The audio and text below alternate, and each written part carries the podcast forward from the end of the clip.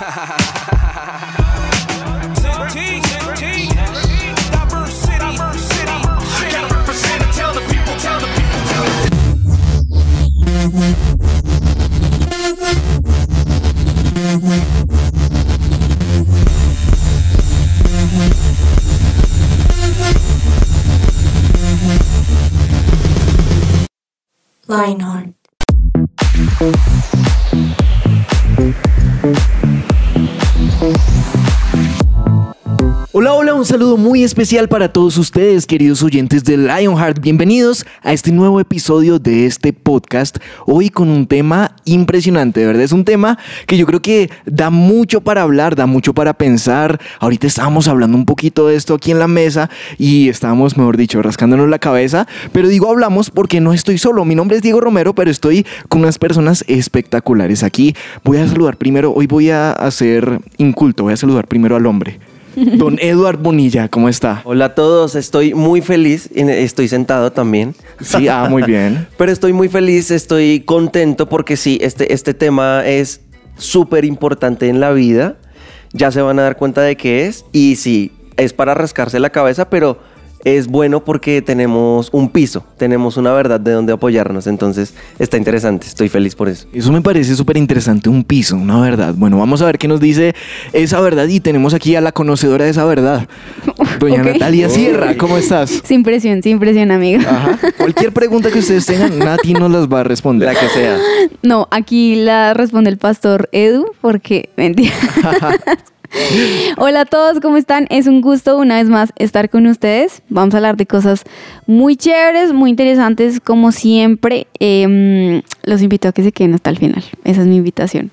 Para que seamos controversiales. Últimamente estamos bien densos, como diríamos acá. Controversiales, hablando de cosas fuertes que uno no se pregunta todos los días, uno no se ve al espejo y dice, no, no voy a spoilear que lo haga el conductor, pero una vez no se hace esa pregunta que, que tú nos vas a hacer. Esa pregunta que les voy a hacer. Pero antes de esa pregunta les tengo otra pregunta. ¿Ustedes son más de conversaciones así profundas o son más de andar de, plon- de pronto riéndose y conversaciones más normalitas? Todos superficiales. No, Sin en, el buen, en el profundidad. buen sentido. Uf, Co- no, ¿qué yo me puedo meter en las aguas más profundas. ¿Sí? ¿Y recurrentemente lo haces?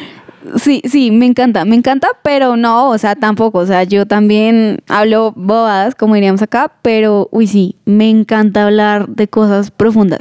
Sobre todo, como mi tema favorito es como, por decirlo, el comportamiento humano, ¿saben? Como Uh. temperamentos o han hablado, han escuchado el enneagrama.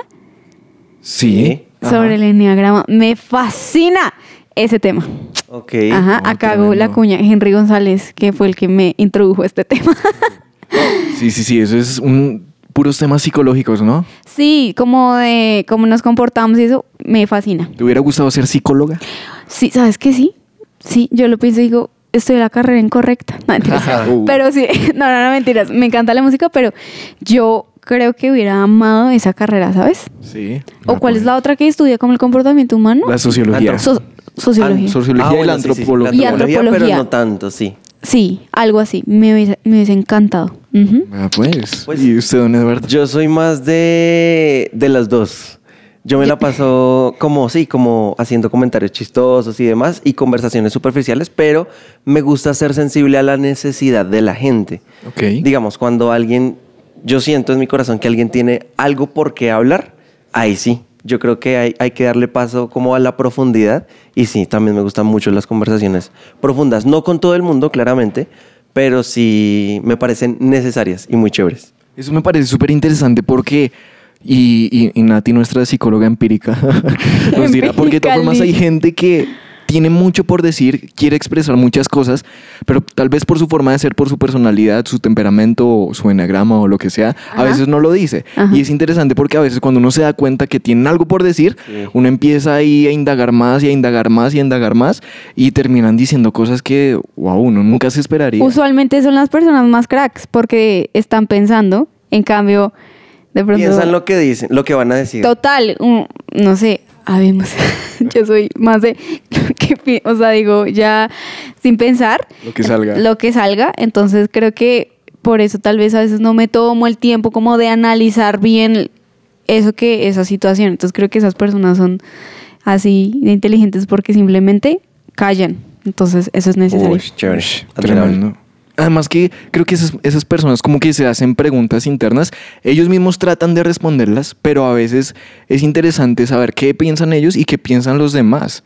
Porque ahí yo creo que hay, hay veces perspectivas ah, frente a cosas que tal vez uno está completamente convencido, pero que puede que cambien completamente. Sí. Ujú. Y Así creo es. que, de hecho, el tema de hoy es de eso. De una, tal vez verdad que tienen muchos ahí aferrada en su corazón, pero de pronto es totalmente diferente a lo que piensan. Ujú. Exacto. ¿Saben cuál es esa verdad? ¿Cuál es la pregunta? Se puso Monse? bueno. ¿Cuál es la pregunta? Sí, La pregunta, la pregunta que yo dije, yo no me veo al espejo todos los días y digo, oiga, ¿será que?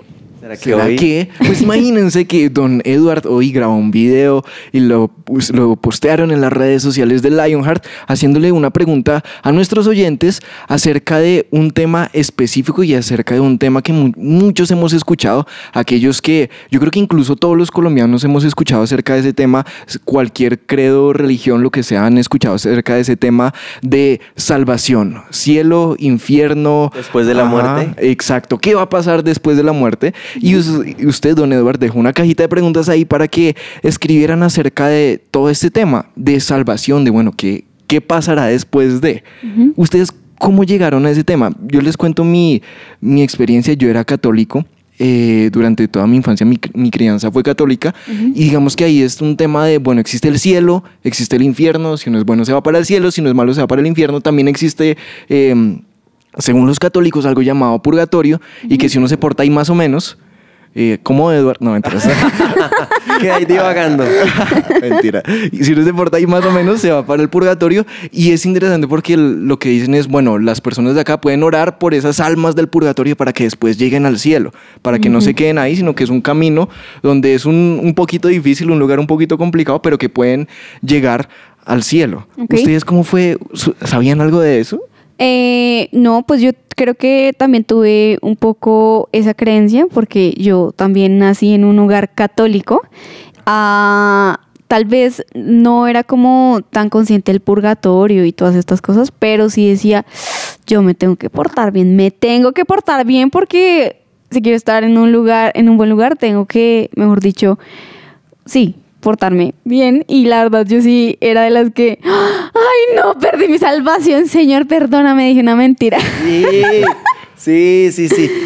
Porque yo crecí así, o sea, era como, o sea, lo, lo que conocía. Entonces, realmente yo sí andaba con miedo, incluso em, después de, ser, de dejar de ser católica, como que siguió ese miedo en mí. Yo era toda, ay, no, no, no, no, ¿será que yo sí iba a ser salva, Dios mío? Si te mueres hoy, Nati, ¿a dónde te vas?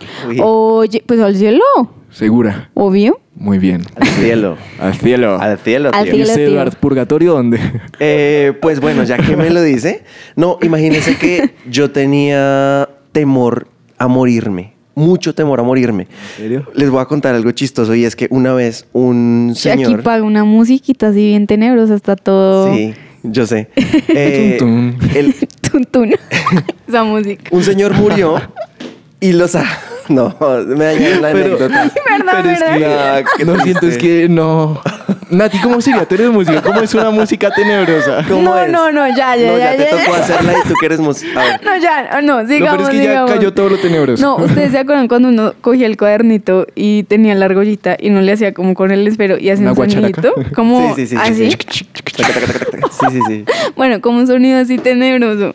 Ok. Ah, ok. Interesante, interesante. Háganlo en casa, se tiene háganlo en casa, háganlo en casa, háganlo en casa. Pruébenlo. Bueno, ya, en fin, sigue. Hable Me- imaginando me ese daña sonido el- de fondo. Daña el momento, perdón. Entonces, no me dirás. Yo, yo tenía mucho miedo a morirme y una vez un señor murió y yo vi, eh, era un vecino, y lo sacaron en pijama. Estaba muerto porque pues murió durante la noche. ¿Y saben qué pasó conmigo? ¿Qué? Nunca me volví a poner pijama. ¿Qué? Ay, no. Porque yo dije, ¿qué tal me muera? ¿Hasta el día de hoy? As- no, bueno, pues sí, la verdad yo no soy pijama, pero, pero fue que me desacostumbré. Entonces yo dije, ¿qué tal yo me acueste con pijama y me muera? Entonces no me voy a morir. Pues usted pensaba que de pronto por la pijama se podía morir. ¿Qué podría pasar? Pero Y no le. Pero una pregunta, o sea, si de todas formas moría, pues entonces lo iban a sacar ya sin con, pijama. Con pijama o sin pijama, lo que sea, pero me sacaban. Lo que, lo que, yo, yo, des- lo que yo vi en ese momento era que yo tenía miedo porque no sabía qué iba a pasar conmigo después de la muerte. Y cuando, cuando yo me metí con Dios, yo- Dios me dice como, es que tú tienes miedo a morirte porque no sabes qué va a pasar contigo. Ahí viene, ahí viene la, la pregunta que uno se hace frente al espejo. Si me muero hoy, ¿me voy al cielo? Y también yo conocí a Dios, entonces dije, ah, es que uno se salva como con una oración, una oración. Entonces yo, bueno, voy a hacer la oración y Dios me salva. Y yo creí que cada vez que pecaba, eh, un ángel gigante con un borrador gigante me borraba del libro de la vida. ¿Sí han escuchado sobre el libro de la vida? Que uno hace esa oración y que Dios lo anota en un libro de la vida. Y entonces Ajá, claro. que me borraban del libro de la vida Oh. cada vez que pecaba. Entonces vivía con ese miedo constante. Entonces Mm. sí tuve que tener eh, como la verdad aferrada a mi corazón acerca de la salvación. Esa es, esa es como mi, mi historia acerca de la salvación. Wow, tremendo. Salvación, libro de la vida, pecado, cielo, infierno, un montón de cosas Y la que de música que dice Natalia. Y la música ahí de fondo, un montón de cosas que unos de pronto conocerán y otros dirán, ¿de qué están hablando estos locos? ¿Qué será todo ese tema de, de, de salvación, de cielo e infierno? Incluso, de hecho, el programa eh, pasado en el que estuvimos nosotros, hablamos un poquito acerca de eso, ¿no? De muchos creen que van a reencarnar en un animal, en una persona mejor, en una cucaracha si fueron malos, decía Edward. ¿Usted en qué reencarnaría, Edward? Uy, hermano, me la puso difícil. Sí. Sí, claro. Eh, yo sería un rey, claro, perfecto. Sí, ¿un rey?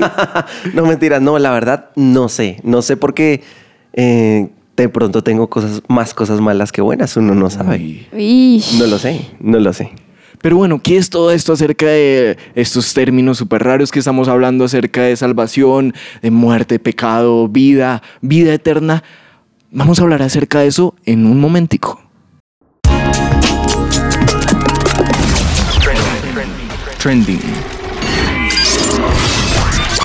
Queridos amigos, hoy vamos a hablar acerca del metaverso. Muchos ya conocerán de qué se trata, otros se preguntarán ¿qué es eso? Pues el término metaverso no es algo reciente. Viene de una novela del año 1992. Así es, hace 30 años. La novela se llama Snow Crash y es un término que se ha asentado para describir espacios virtuales. El metaverso es un mundo al que nos conectaremos utilizando una serie de dispositivos que nos harán pensar que realmente estamos dentro de él. Interactuando con todos sus elementos, será como teletransportarse a un mundo totalmente nuevo a través de gafas de realidad virtual y otros complementos que nos permitirán interactuar con él. La realidad virtual era un terreno quemado hace dos o tres años porque la experiencia no era muy buena. Pero desde que Mark Zuckerberg, el fundador de Facebook, cambiara el nombre de su grupo por el de Meta y defendiera a capa y espada la fuerza de esta tecnología, la cosa ha cambiado. El metaverso se ha convertido en un tema tan relevante que se ha coronado como la estrella de la nueva edición del Congreso Mundial de Móviles de Barcelona, una de las mayores ferias de tecnología del mundo que se celebra esta semana. Los mundos virtuales no son nada nuevo y existe una gran cantidad de ellos, sobre todo en el sector de los videojuegos. Tú te creas un personaje o avatar y te adentras en ese mundo a vivir aventuras a través de tu ordenador. Sin embargo, el metaverso no busca ser un mundo de fantasía, sino una especie de realidad alternativa en la que podremos hacer las mismas cosas que hacemos hoy en día fuera de casa, pero sin movernos de nuestra habitación. Imagínense que un metaverso también podría tener su propia economía, con algún tipo de moneda virtual que podamos comprar con nuestro dinero real, o ganar de alguna manera dentro de las interacciones que éste ofrezca. Quizá incluso se pueda crear puestos de trabajo. ¿Qué les parecería que alguien les diga en qué trabajas? Y que ustedes les digan trabajo en una tienda virtual en el metaverso. Tremendo. ¿Qué piensan de esta tecnología? Los dejo con esa pregunta. Les habló Juan Sebastián Borja y esto fue Trending.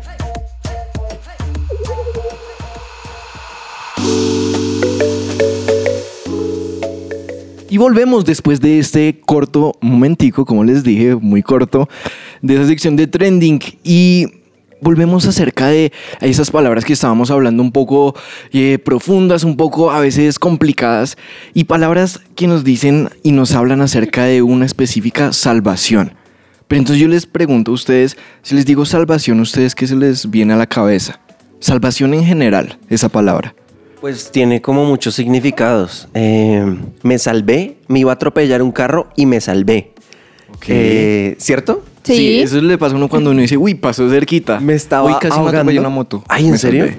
Gracias a ¿Qué? Dios. ¿Que hoy casi te atropelló una moto? Sí, pero Oh, aquí no. estamos. ¿Pero tú manejas moto o No, no, no, caminando? No, no, iba caminando y casi pasa por encima la motico. ¿En serio? Saludo para el motociclista. Ay, no, Ay, perdónenos, ayer- perdónenos. En nombre de los motociclistas, perdón. Yo conduzco moto. Sí, Sí.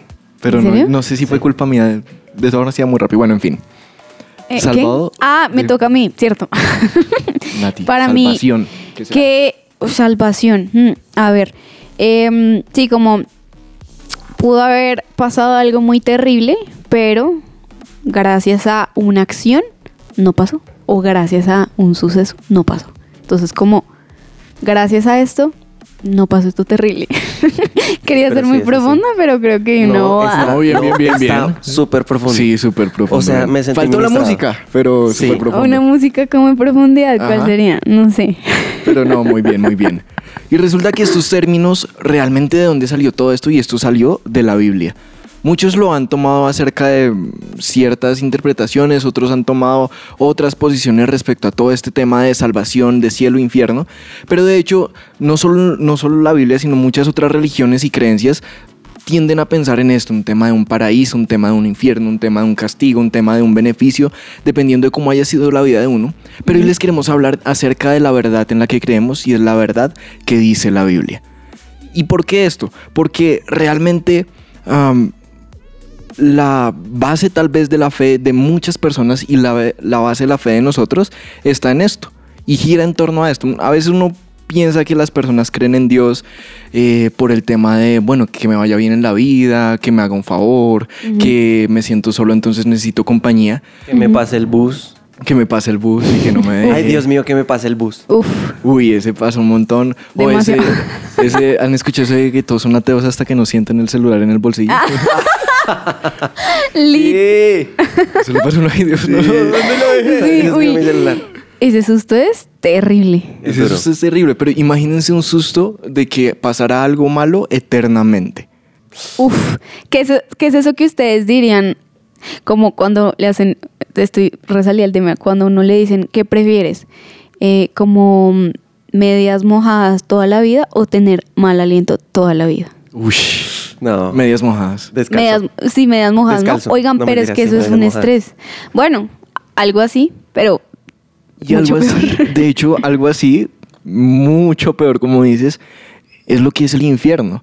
Y es una palabra que se ha usado tal vez como, no sé, como muy a la ligera, pero es algo real. Y es algo que la Biblia nos enseña y nos dice que es un tema de, que existe y es un tema de un lugar a donde uno puede ir al final de la vida, después de la muerte, como nos decía ahorita Edward. Pero también hay otro lugar y es el cielo, ¿sí? La presencia de Dios. Solo esos dos lugares.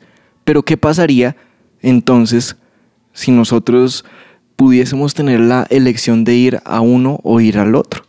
uf, ¿Qué escogerían ustedes? No, pues claramente. Creo que la pregunta es... O sea, eso es obvio, pero cuando lo- me dicen a mí los requisitos, ahí empiezo como a pensarlo. Ahora, bueno, eso es súper interesante. Los requisitos. ¿Cuáles son los requisitos de ser salvo? ¿Cuáles son los requisitos de ir al cielo según la Biblia? Porque hemos escuchado muchas cosas.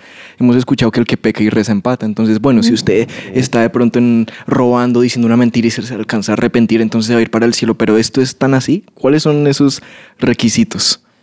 Pues, según la Biblia, la Biblia dice que si confesamos con nuestra boca Ajá. que Jesús es el Señor y Y creemos, creemos. en nuestro corazón que Dios lo levantó de entre los muertos, es decir, que resucitó, pues en ese momento somos salvos. ok. Wow, Eso es lo que tenemos que nosotros confesar. Yo creo que en el momento de hacer la confesión, ya, pas- pasamos al bando de los salvos. Eso es uno de los requisitos.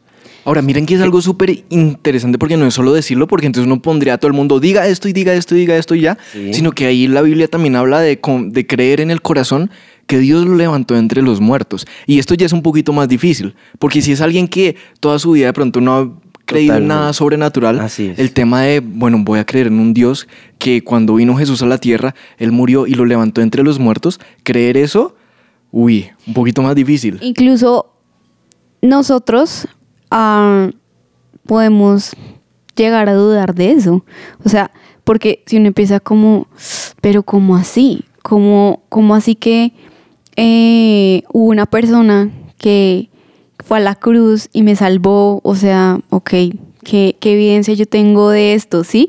Entonces, Exacto. a veces lo que tú dices, Dieguito, me parece demasiado impresionante porque uno puede decir, como, ah, ok, entonces el, el requisito, como entre comillas, el requisito al cielo es solo decir esto. Ah, listo, listo. Entonces yo, eh, le- eh, no sé, hago una oración, yo creo en el Señor, listo, ya, salvo por siempre, solo por decirlo, pero realmente en la, la profundidad está en creer en eso. Y claramente lo que tú dices, eso va ligado a creer que Jesús vino a la tierra y me salvó. O sea, uno dice, creo que también requiere de mi razonamiento para que, porque el razonamiento y la fe están ligados. Uno dice, no, la razón es terrible. No, yo no pienso eso. Creo que la razón eh, está al servicio de la fe. La razón es algo maravilloso que nosotros tenemos para pensar y decir, oiga, ¿cómo así que alguien vino y eh, me salvó? Y voy a investigar sobre eso. Porque si uno, como decimos acá, traga entero, uno puede estar teniendo algo muy débil, ¿me explico? No quiero decir que acá yo tengo que tener todas las respuestas y decir, bueno, necesito que me digan, eh, mejor dicho, todas las respuestas que quiero, porque ahorita lo hablábamos y uno no tiene respuesta a todo, pero creo que uno sí necesita de la razón para que después la fe entre a jugar y decir, ok, yo voy a em, investigar sobre el tema, voy a leer la Biblia, por ejemplo, como nosotros lo hacemos, y decir, oigan, esta vaina así es verdad. Y empiezo a creer, porque si no, esa oración, esa confesión, se puede volver algo como no real, como, no, yo lo confieso, pero pues no es como que lo crea realmente, ¿saben? A mí me dijeron esta vaina, pues confesémosla por si algo Sí, sí, sí. pero tú estás creyéndolo realmente y estás buscando esas respuestas. Uy, tremendo, Tremendo. tremendo, Esto está profundo. ¿Qué es la salvación y cómo funciona? Fueron dos de las preguntas que nos hicieron nuestros oyentes y que acaban de darle respuesta aquí mis queridos teólogos, expertos en el tema. Ah, y me parece súper, súper interesante de lo que estamos hablando porque es un tema que a veces por su profundidad lo dejamos a un lado y a veces decimos como, uy no, mejor, mejor no hablemos de eso, mejor no pensemos en eso, pero es una duda que, así como hablamos al comienzo, puede que muchos tengan y que tengan en su corazón y digan, ¿cómo es este tema realmente del cielo, del infierno, de la salvación? ¿Qué es lo que está pasando? Pero bueno, aquí ya hemos tenido la respuesta a estas dos preguntas, pero vienen más. Mm. Esta me parece súper interesante y vamos a dar un abrebocas nomás. ¿Qué cubre la salvación? Wow. ¿Qué piensan de eso? ¿Qué cubre la Esa, salvación? esa ahorita nos la dijo Edu. Además que creo que la salvación cubre, o pues uno, uno piensa cuando le dicen cubre un montón de cosas, pero realmente la salvación es una cosa gigante, gigante, gigante. Lo que Dios tiene Para ti.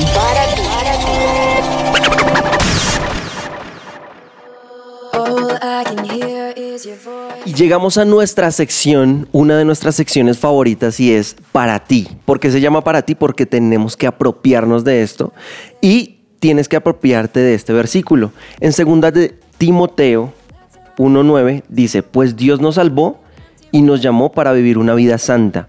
No lo hizo porque lo mereciéramos, sino porque ese era su plan antes del comienzo del tiempo, para mostrarnos su gracia por medio de Cristo Jesús. Es decir, nosotros no merecemos ser salvos.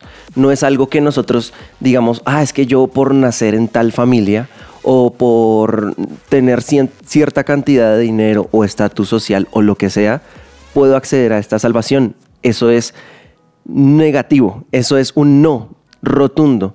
Nuestra salvación es un regalo de Dios Y si estamos dispuestos a aceptar ese regalo, Dios está dispuesto a omitir nuestro, nuestra economía, nuestro color, nuestro, lo que seamos nosotros. Eso no interesa cuando nosotros somos salvos. Es decir, es totalmente un regalo. Pero nosotros somos los que decidimos si rechazar ese regalo o aceptarlo. Hoy te quiero preguntar, ¿qué decides tú? ¿Qué decides tú con este versículo? Tremenda pregunta. ¿Qué decides tú? ¿Aceptar o no aceptar este regalo? Esa simbología siempre me ha parecido muy interesante porque pues un regalo finalmente uno puede decir no, gracias, no quiero el regalo y aún así sea gratis, allá se quedó. Pero entonces de este regalo de la salvación, ¿qué incluye? Fue la pregunta que dejamos abierta y, y, y suena a paquete, ¿no? Suena a promoción. ¿Qué Sí. incluye la salvación? Sí, sí, sí. Como cuando uno va, ¿qué incluye este combo? Ajá. ¿Qué creen ustedes? El combo salvación, ¿qué incluye? Ah, incluye Papitas y bebida, ¿qué trae? un combo agrandado. O sea, yo creo que incluye no solo como, eh, a ver, me explico, lo que hablábamos al principio y lo que tú decías, como yo creo y pues creemos que el cielo es real, el infierno es real, incluye tener una eternidad pues, Cerca muy de Dios. chévere, cerca de Dios. Claro. Y pues a mí me parece impresionante como lo que, lo que creo que tú nos dijiste, Dieguito, como, eh, bueno, ¿ustedes qué elegirían si les dicen, pues el cielo o el infierno? Uno dice, no, el cielo, pero uno ve como, bueno, esto es lo que tienes que hacer, ya lo vimos, creer, ¿cierto? Sí. Entonces, ah, si uno lo piensa, uno dice, wow, realmente Dios es muy justo, porque nosotros, si lo pusiéramos con nuestra humanidad, si nosotros, por ejemplo, nosotros acá en esta mesa somos los que vamos a decidir eh, como el destino de la humanidad, ¿cierto? Uy, entonces, de- entonces nos ponen acá el caso, nos dicen, listo, Hitler. Entonces acá nos ponen a Hitler y nos dicen, bueno, ustedes tres van a juzgar si este hombre se va al cielo o al infierno. Infierno. Eduardo Eh, está dudando. No, la verdad, yo le daría la oportunidad de que el tipo recibiera a Jesús antes de que se muriera. Bueno, Uy. te pongo otra Qué bonito eh, corazón. más dura. Asesinos seriales y violadores de niños. Uy, no. Uf. Infierno, baila. Tocó. ¿Cierto? Sí, claro. Entonces uno dice, Dios es justo. Ahora, eso no significa que por em, simplemente tú crees, entonces ya mejor dicho, tú haces lo que quieres. ¿Por qué? Porque el creer nos lleva a buenas obras, como wow, esto es increíble. Y respondo ya a la pregunta que me dijo Dieguito, que hice un paréntesis enorme. Eh, yo creo que eh, pues nos da vida eterna, pero adicional, este paquete incluye que al creer yo tenga buenas obras en la tierra. No siempre voy a ser perfecto, pero sí voy a buscar tener esas buenas obras porque yo creo, yo tengo la convicción de que Jesús eh, vino a la tierra, murió por mí y adicional a eso, ese resultado va a ser buenas obras. ¿Qué me lleva a buenas obras? Pues tener una vida chévere en la tierra. Sí, así es. Tremendo. Interesante lo de ese paquete. Y ahorita creo que quiero retomar algo de lo que tú dijiste, pero antes voy a mirar una pregunta que nos hicieron también. ¿Todo el mundo es salvo? Pues bueno, realmente, y eh, todo el mundo es salvo y es condicional, fue otra pregunta. Y creo que eso se resuelve con lo mismo que hablábamos ahorita. Si hay una condición, que era la que nos decía ahorita Edward, basado en la Biblia, de creer con el corazón y de confesar con la boca, entonces sí, sí es condicional. Y pues si no todo el mundo lo hace, obviamente no todo el mundo es salvo. Pero entonces, aquí también nos preguntan qué diferencia hace el ser salvo, es solo para el cielo. Y creo que eso no lo respondía Nati, con el tema de, bueno, mi vida empieza a ser diferente cuando uno es salvo. Sí, porque el creer en Jesús conlleva más cosas. Pero aquí entra una discusión súper interesante y es, ¿la salvación se pierde? Yo Y creo- si es así, ¿cómo se pierde? Porque es que hay algo ahí y es, bueno, de pronto, si uno empieza a actuar de cierta manera, puede que se pierda.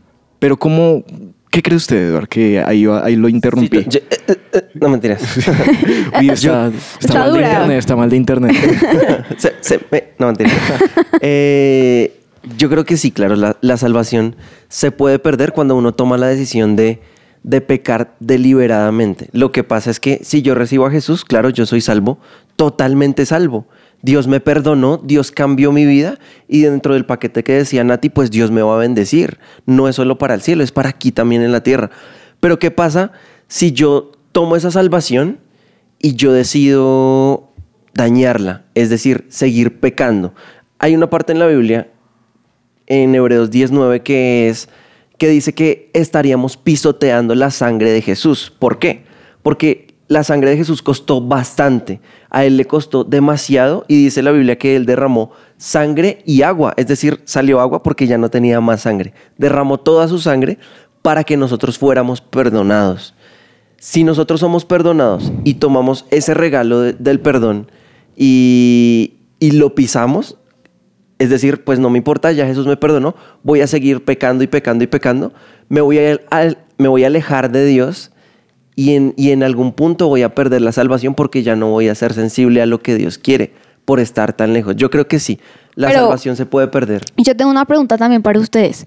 O sea, ¿en qué punto hay, o sea, hay una cuota que uno dice, no, ya, ya la vencí? O sea, ya en serio, eh, com- ya, cumplí y se rebosó la, la cuota y la capacidad que Dios tenía para perdonarme porque es que no, o sea, ya en serio, no sé, por ejemplo, les digo, este man, o, o un caso de un asesino serial. No, es que no sé, les me voy a poner así, violó a 100 niños. Es como, no, ya, o sea, ya es demasiado. ¿Ustedes qué opinan de eso? ¿Sabes qué pasa? Hay un tema que Eduardo nos decía, hay un punto en donde las cosas cambian si uno sigue pecando deliberadamente. Ah, cuando, es, cuando Adán y Eva estaban en el, en el Edén, eh, el tema del pecado, Dios le dijo a- a- al hombre y a la mujer acerca de no comer del fruto y decía, cuando ustedes coman del fruto ciertamente morirán. ¿Y qué, a qué se refería con esa muerte? A estar separados de Dios. Si uno empieza a pecar deliberadamente, eso nos va a empezar a nosotros a alejar de Dios. Y va a llegar un punto, que era ese punto donde nos hablaba Edward, donde ya no vamos a creer. Y creo que nosotros hemos conocido a personas que tristemente abrieron una puerta en su vida y empezaron a pecar y a pecar y a pecar y a pecar hasta el punto que hoy no creen en Dios, no creen en la obra de Jesús y ese es el lugar en donde esa salvación se pierde. ¿Por qué? Porque de todas formas lo que tú dices a ti de, bueno, de, de- de esta persona que peca y peca y peca, independientemente del pecado, la Biblia dice que la misericordia de Dios es nueva cada mañana. Y nosotros creemos que el amor de Dios y la obra de Jesús fue tan grande como para perdonar cualquier pecado.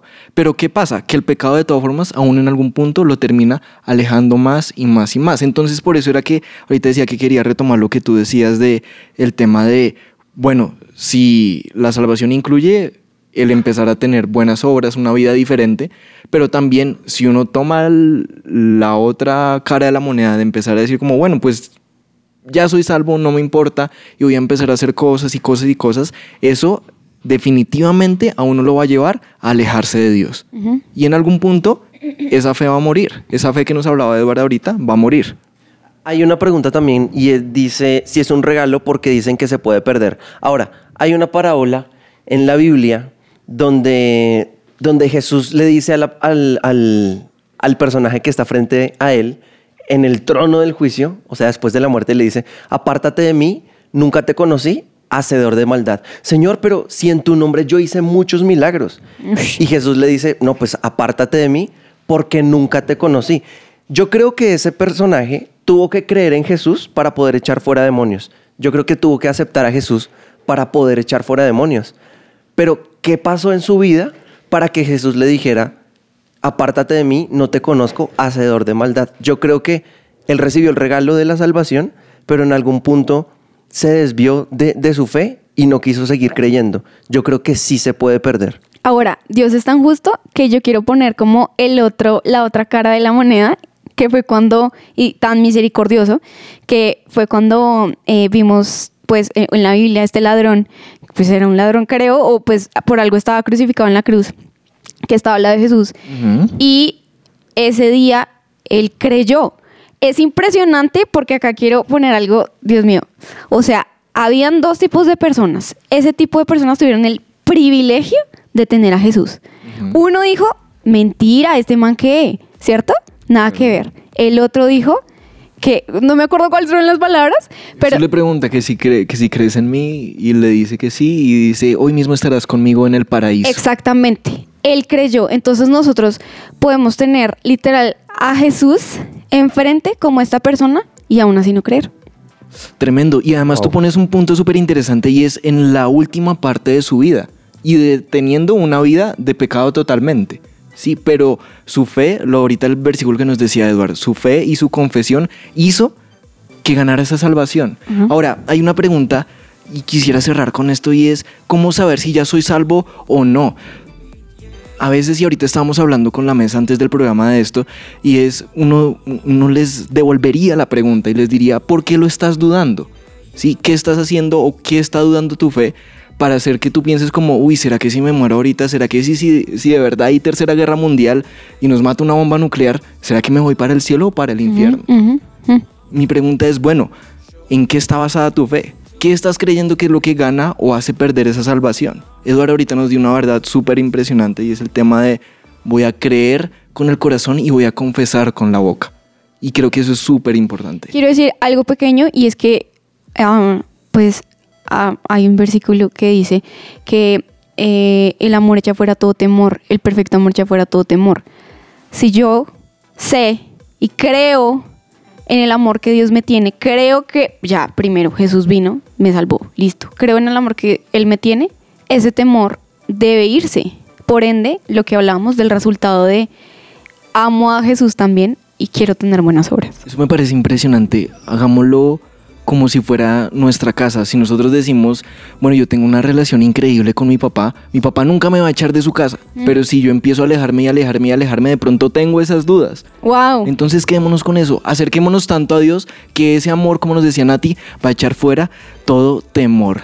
Y bueno, se nos acaba el tiempo, la hora triste del programa, la hora de despedirnos. Espero que de verdad hayamos respondido muchas dudas, les debe haber generado muchísimas otras, pero esperamos que de verdad les haya encantado este programa. Muchachos, muchísimas gracias y nos vemos en un próximo episodio. Chao, los Chao, amamos. chao.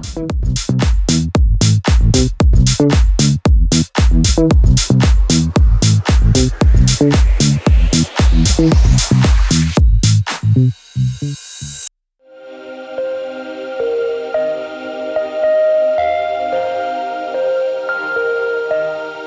Vemos una generación que unida es un ejército devastador e incansable. Un ejército que lucha sus batallas con ojos cerrados. Vemos una generación que al salir el sol ellos salen con él. Su motivo, expandir su nombre. No descansarán hasta que cada corazón viva por Jesús.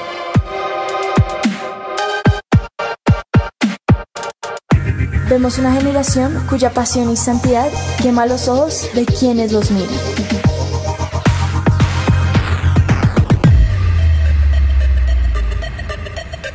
Vemos un ejército que no le teme a la muerte, porque saben que sus vidas están en la mano de Dios. Nuestra meta es ser una generación invisible, donde se pueda reflejar a Dios. Queremos ser el cuerpo de Dios. Brazos que abrazan y levantan, manos que sanan, hombros donde llorar, una sonrisa que inspira y cambia vidas. Vemos una generación cuya única función es ser la tinta que usa un escritor. Somos una generación que no se conforma con la imagen mediocre del mundo. Vemos una generación cuyo corazón sigue al león y un ejército que no le teme a los planes. Somos Lionheart.